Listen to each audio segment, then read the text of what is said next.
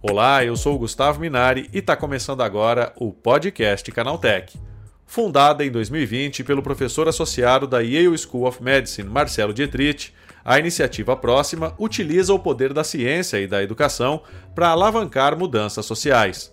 Com cerca de 200 estudantes atendidos, o projeto é um dos principais instrumentos a levar jovens alunos de ciências biológicas a continuar os seus estudos por meio de programas de mentoria e desenvolvimento de carreira. Para explicar para a gente como esse projeto funciona, eu recebo hoje aqui no podcast Canaltech o Marcelo Dietrich, que é diretor da iniciativa próxima. Então vem comigo que o podcast Canaltech está começando agora. Olá, seja bem-vindo e bem-vinda ao podcast que atualiza você sobre tudo o que está rolando no incrível mundo da tecnologia. Usar a ciência para dar aos jovens brasileiros a oportunidade de avançar em suas carreiras numa das maiores universidades do mundo. Esse é apenas um dos objetivos da iniciativa próxima, um projeto criado em 2020 pelo Marcelo Dietrich, professor associado da Escola de Medicina de Yale, nos Estados Unidos.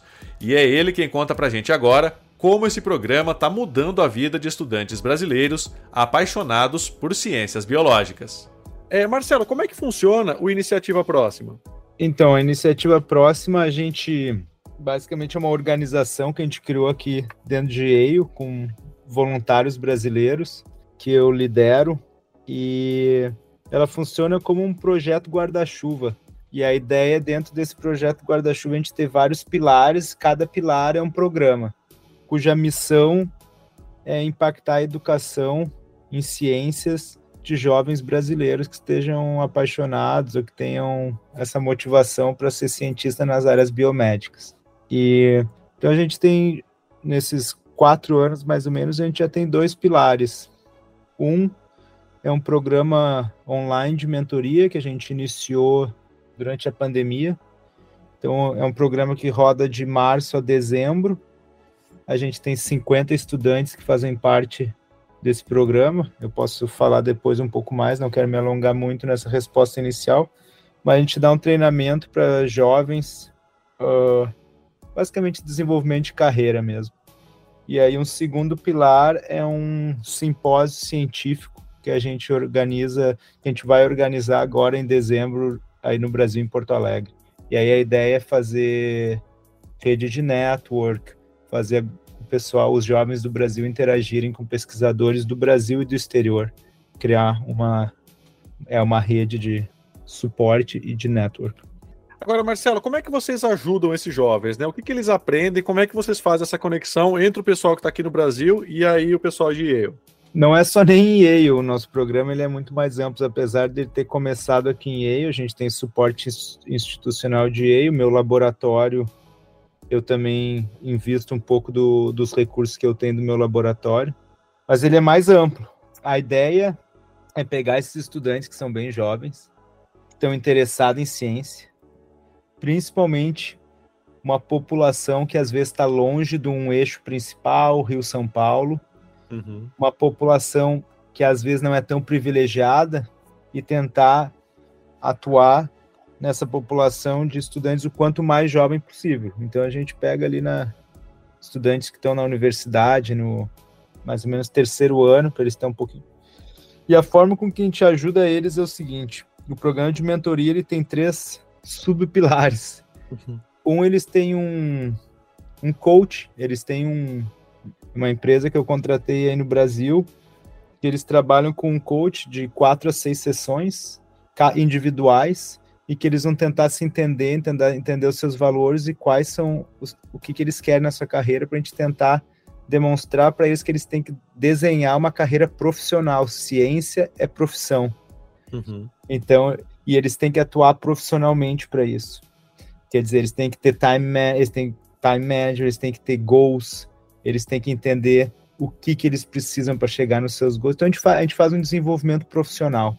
Eles têm também um mentor, mentora, que é um brasileiro voluntário que geralmente que está nos Estados Unidos ou Europa, algumas vezes no Brasil, que é um estudante de doutorado mais sênior ou um pós-doutor que eles vão ter essa ponte, vão encontrar também em meets individuais aí umas quatro, seis vezes ao longo desses dez meses. E eles também têm um programa, um currículo, tem em torno de 15 encontros, basicamente duas vezes por mês, nas quartas à noite, em que eles vão ter uh, palestras, mas é mais de conversa, mesa redonda.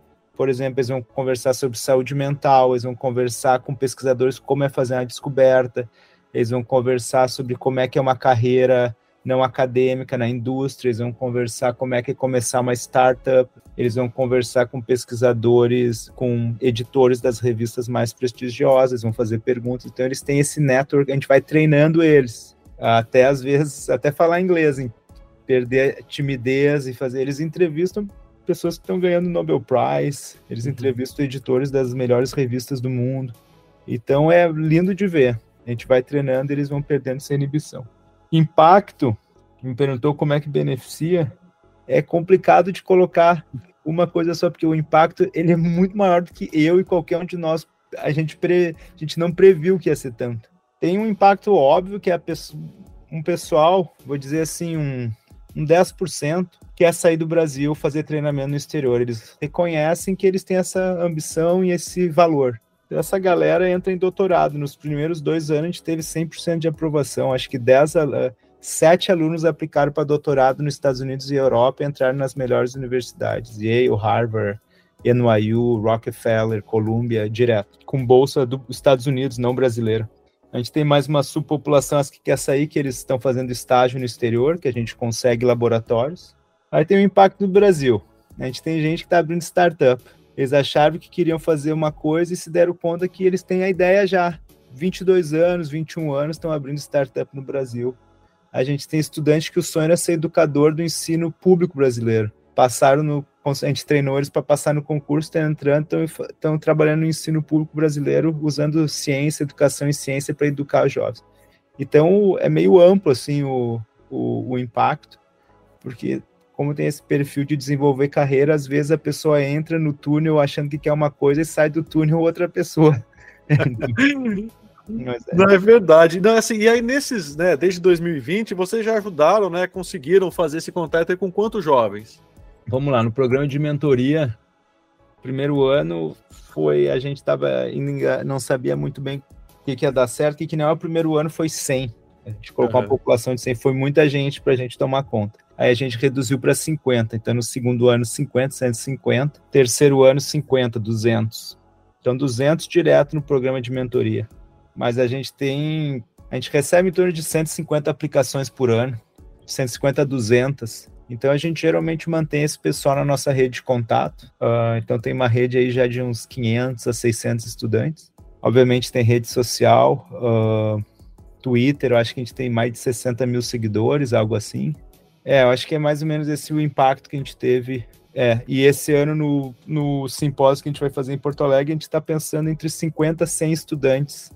E a gente está, dependendo dos recursos que a gente conseguir alavancar, que a gente quer pagar para eles passagem, hotel em Porto Alegre, se eles precisarem, para conseguir diminuir um pouco esse o benefício do privilégio para que a gente consiga que estudantes que estão. A gente tem estudante do interior da Bahia que aprendeu inglês porque queria aprender inglês lendo música, ouvindo música, estuda com bolsa em escola pública, estudou a vida inteira e eles estão agora arrebentando.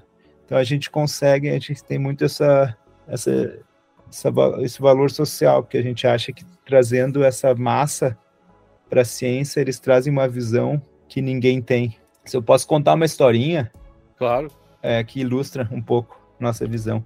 Uma vez eu fui numa palestra de um astronauta. Esse astronauta foi para a estação espacial. E ele era fotógrafo, gostava muito de foto. Só que ele era o centésimo astronauta, algo assim, para che chegar lá. Aí ele chegou na estação espacial e a estação espacial, espacial tem uma cápsula, a Estação Espacial Internacional, que é cheia de câmera, que olha tudo 360. E essas câmeras têm tudo, filtro de qualquer coisa. E ele olhou e pensou assim: já vieram 100 pessoas aqui tirar foto. Por que, que eu vou tirar foto? Eu não vou fazer nada novo. Ele disse, ele pensou para si mesmo: bom, eu tô aqui, vou ficar seis meses, um ano, eu sou fotógrafo, vou tirar foto.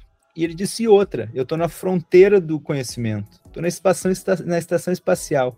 E eu sou único como indivíduo. Quando a gente está na fronteira e a gente é único, ninguém viu nessas lentes o que eu vou ver. Que cada um de nós traz nossa, nossas próprias lentes. Bom, esse foi um dos astronautas que fez maiores descobertas geográficas na Terra. As fotos deles ficaram, eh, foram, uh, descobriu várias coisas em oceano que nunca ninguém tinha visto usando filtros inovadores. Então é isso que eu penso às vezes. A gente tenta, a gente às vezes dá recompensa, vamos dizer assim, às mesmas populações, populações, e essas populações pensam similares. No momento, se a gente quer desenvolvimento social, desenvolvimento tecnológico, a gente tem que ouvir outras vozes. E quando a gente traz essas vozes para a fronteira, mas a gente tem que levá-las para a fronteira. Aí elas vão ver o mundo de uma forma que ninguém nunca viu. E aí impacto vai ter. Então essa é um pouco uma das nossas filosofias. Marcelo, fala um pouquinho para a gente agora desse evento que vai ter em dezembro, né? Como é que ele vai funcionar? Como é que quem quiser participar, se dá para se inscrever ainda? Como é que é feito isso? É, agora é hora boa de se inscrever. Esse evento ele é um evento que a gente já organiza há muitos anos, de diversas, de outras formas. Ele começou ali em 2012, que a gente organizava em Porto Alegre, onde eu estudei, com os, com, na época com os meus orientadores. E a gente fazia evento com a ideia era trazer pesquisadores para o Brasil e fazer network. Enfim, foi crescendo, crescendo, crescendo. E agora a gente chamou de Próxima Simpósio, o simpósio da iniciativa próxima. Então, esse é o primeiro ano que vai acontecer e ele está alta, bem reestruturado. Então a ideia é o seguinte: 100 estudantes no máximo. Eu já deixo aqui a, a notinha que a gente realmente, se alguém tem interesse em projetos sociais de educação como esse, a gente está tentando alavancar recursos para trazer esses estudantes para Porto Alegre. Então, de 50 a 100 estudantes vão para Porto Alegre. O encontro começa dia 11 de dezembro até o dia 13 de dezembro. Começa à tarde, mas tem um pré-simpósio os estudantes, no dia 10 de dezembro, domingo, eles vão se encontrar todos à tarde, eles vão ter uma, uma mesa redonda, uma conversa mais informal com pesquisadores brasileiros ou portugueses que falam português. Vai ser uma conversa em português para dar uma soltada sobre o que está na vanguarda da ciência biomédica hoje em dia. Qual é a vanguarda, o que está acontecendo no mundo tecnológico. Aí, na segunda de manhã, eles vão ter um outro workshop, que é para construção de time e mais desenvolvimento de carreira. E aí, na segunda tarde, começa a parte científica. A gente vai trazer em torno de 20 a 30 cientistas do Brasil, Estados Unidos, Europa, Oriente Médio, enfim, do mundo inteiro. Pesquisadores que estão trabalhando na vanguarda das ciências biomédicas, em evolução, medicina personalizada, uh, engenharia genética, enfim. Então vai ter uma população grande, é em torno de um pesquisador para cada dois ou quatro estudantes. Então vai, ter um ambiente muito enriquecido intelectualmente. Na segunda e na terça, os estudantes vão poder apresentar posters no final do dia. A gente vai ter também mais ou menos de 10 a 15 slots para os estudantes darem palestras curtas sobre o seu trabalho. Então a gente vai escolher alguns estudantes para palestrarem. E essa vai ser mais ou menos a dinâmica, vai ter bastante tempo para conversas em pequenos grupos, vai ter atividades para eles conversarem com pesquisadores, vai ser uma dinâmica para uh, aproximar mesmo os pesquisadores dos alunos. E, obviamente, também vão ter palestras normais, como tem simpósio, mas vão ser curtas de temas científicos. Não sei se eu cobri um pouco a, a tua pergunta. Não, e agora só para completar, é como é que a pessoa faz para saber mais sobre isso, Marcelo? Tem um site, tem rede social, como é que o estudante encontra vocês? É, tem. A nossa, o nosso Twitter é arroba inipróxima, ini de iniciativa próxima, então arroba inipróxima. Se nos uh, colocar ali no Twitter, vai ali tá, tá tudo acontecendo. O site da iniciativa próxima é www.iniciativa uh,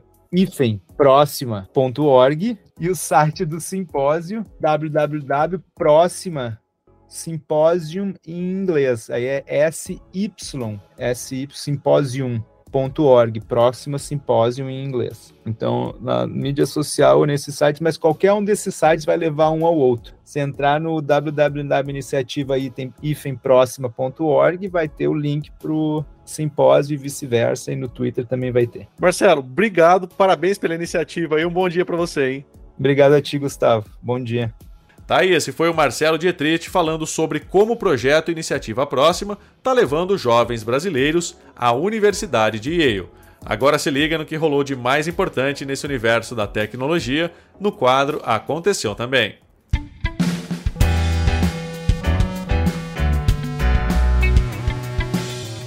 Chegou a hora de ficar antenado nos principais assuntos do dia para quem curte inovação e tecnologia.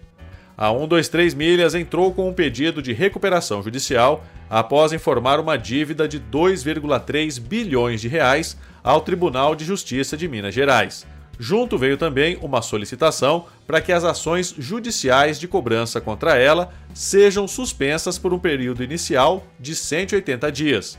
É mais um capítulo de uma história iniciada na última semana, depois que a empresa anunciou a suspensão da emissão de passagens e pacotes de viagem de uma tarifa promocional com data de embarque flexível. O pedido, feito à primeira vara empresarial de Belo Horizonte, vem depois de a empresa afirmar que tentou renegociar coletivamente a troca dos produtos, mas não teve sucesso. O Google Chat vai receber uma grande repaginada para acirrar a disputa com seus rivais corporativos e abrir espaço para funções com inteligência artificial do Duet AI. Planejadas para chegar ao final do ano e no começo de 2024, as novidades incluem um chat rápido com IA para sanar dúvidas e resumir conversas e uma interface retrabalhada que, à primeira vista, lembra bastante o Microsoft Teams e o Slack. A adição mais evidente é a nova interface do Google Chat, agora bem mais intuitiva para manter conversas com colegas. Entre as novidades está a nova tela principal, que incluirá prévias dos papos mais recentes, chats ainda não lidos e menções. Meses depois de estrear em fase beta, o novo aplicativo oficial do WhatsApp para macOS acaba de ser oficialmente disponibilizado pela Meta. A novidade foi anunciada por ninguém menos que o CEO da empresa, Mark Zuckerberg, em seu perfil oficial no Facebook. A promessa do novo Zap para Macs é ser mais econômico e veloz que as suas versões anteriores. Até hoje, o WhatsApp para macOS era conhecido por consumir muitos recursos e não oferecer a melhor das experiências. Uma brecha de segurança no Skype permite que cybercriminosos tenham acesso ao IP dos usuários a partir de uma conversa convencional basta a visualização de uma mensagem com um link malicioso, no qual nem é preciso clicar para que o atacante tenha acesso à informação que pode representar risco à privacidade da vítima. Os links perigosos podem, inclusive, direcionar o usuário para serviços legítimos, de forma que a pessoa mirada pela exploração nem mesmo perceba o que está acontecendo. Enquanto isso, a exibição da mensagem permite a obtenção das informações que não deveriam ser abertas ao público e, assim, podem indicar a localização aproximada do alvo. O estado de São Paulo caminha para aprovar mais estímulos a carros zero emissão. Um projeto de lei aprovado na Assembleia Legislativa de São Paulo prevê a isenção da parte estadual do IPVA. Segundo a Alesp, o texto aprovado propõe a isenção do IPVA por meio de créditos cedidos em relação à parte estadual do imposto. Atualmente, esse imposto é calculado com base nos valores da tabela FIP, onde 20% do valor é destinado ao Fundeb e os 80% restantes são subdivididos entre os municípios e a arrecadação estadual.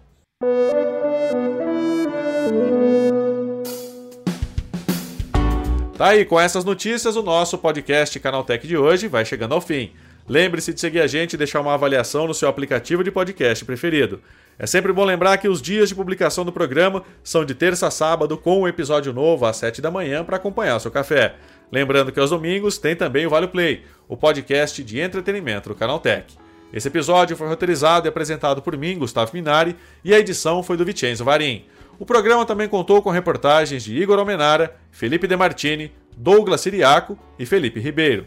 A revisão de áudio é da dupla Gabriel Rime e Samuel Oliveira, com trilha sonora de Guilherme Zomer e a capa desse programa foi feita pelo Eric Teixeira.